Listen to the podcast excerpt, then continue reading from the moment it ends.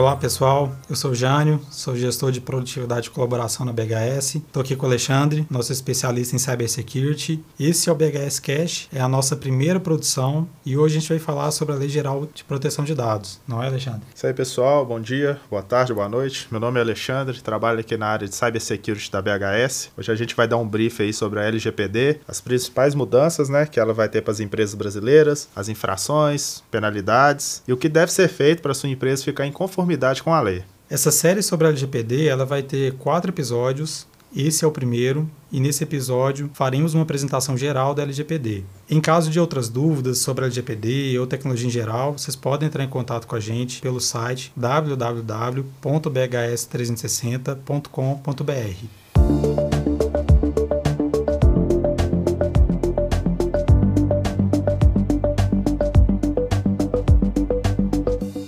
Bom, nesse primeiro episódio faremos uma apresentação geral da LGPD e eu gostaria de começar dando um panorama geral sobre a lei, que motivou sua origem, né? Então gostaria que você falasse um pouquinho sobre esse, esse, essa abordagem, Alexandre. Então, a LGPD já vem se arrastando aí no cenário político brasileiro há um tempo, né? Ganhou mais força depois da GDPR, que é a Lei de Proteção de Dados da União Europeia, a gente aqui no Brasil não tinha nenhuma lei específica para dados dos indivíduos e tinha algumas outras leis, mas eram setoriais e acabava que isso influenciava no seguinte aspecto: algumas das leis eram conflitosas entre elas e com isso gerava várias dúvidas no que realmente deveria seguir.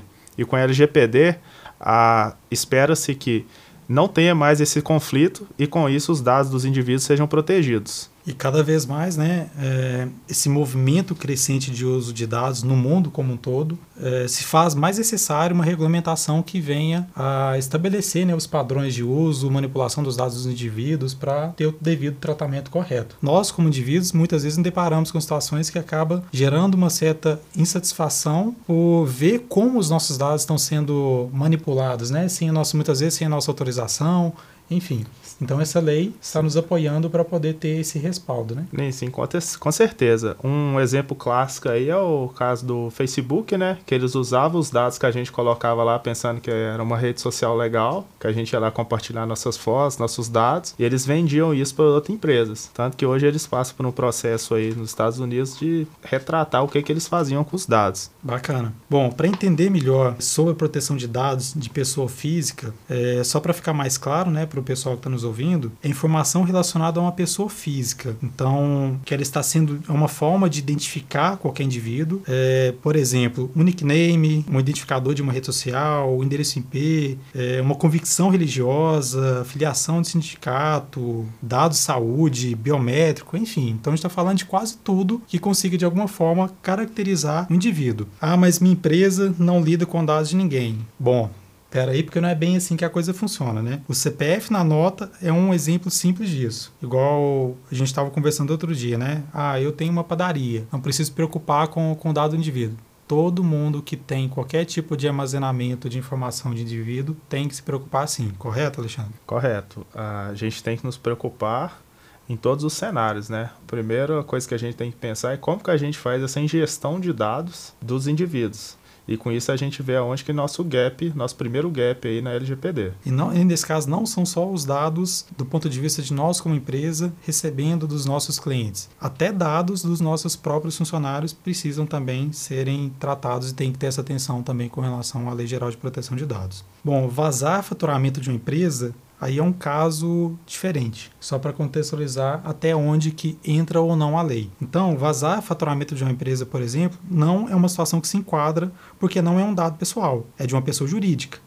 Mas se, por exemplo, vazaram a folha de pagamento dos seus funcionários, aí deu ruim. Aí realmente é uma situação complicada porque é, é um indivíduo caracterizado. Sim, vai estar o nome, o CPF, quanto que ele recebe, aí com certeza você pode ser impactado aí pela LGPD, porque é exatamente isso que ela fala, é dos dados dos indivíduos. Bom, eu acho que muita, muitas empresas agora devem estar pensando que tratar os dados, ter dados das pessoas, dos indivíduos é uma coisa ruim, mas não, então a gente tem que desmistificar isso a LGPD não é uma coisa ruim. Ela veio, na verdade, para resolver uma série de problemas que a gente tinha. Inclu inclusive, um exemplo aí que aconteceu, né, o escândalo da Cambridge Analytica, ela veio para justamente para esse tipo de situação não aconteça mais. É aquela empresa que utilizava dados aí minerados, outras pessoas passavam dados para ela para te gerar algum tipo de insight, ela vai fazer o quê? Você só vai deixar esse tipo de empresa usar seus dados com consentimento. Então é para proteger nós, pessoas, não a empresa em si, não é pessoas jurídicas. Ou seja, os dados utilizados de forma correta continua sendo uma boa estratégia de competitividade. É, um exemplo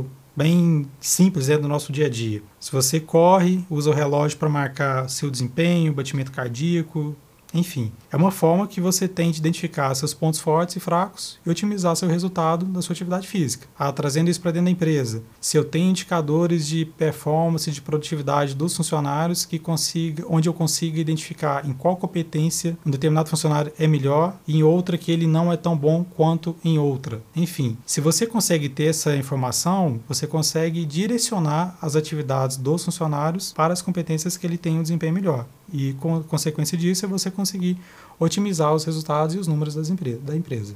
Bom, acho que é isso, né? É, no próximo episódio, a gente vai falar então um pouquinho mais sobre os prazos da LGPD. É, quais são esses prazos de adequação, tudo que você precisa saber para ajustar e ficar conforme estabelece a lei. Isso aí, pessoal. Então a gente nos encontramos no segundo episódio para falar mais um pouco sobre a LGPD e como a gente vai ajudar a sua empresa a ficar em conformidade. Música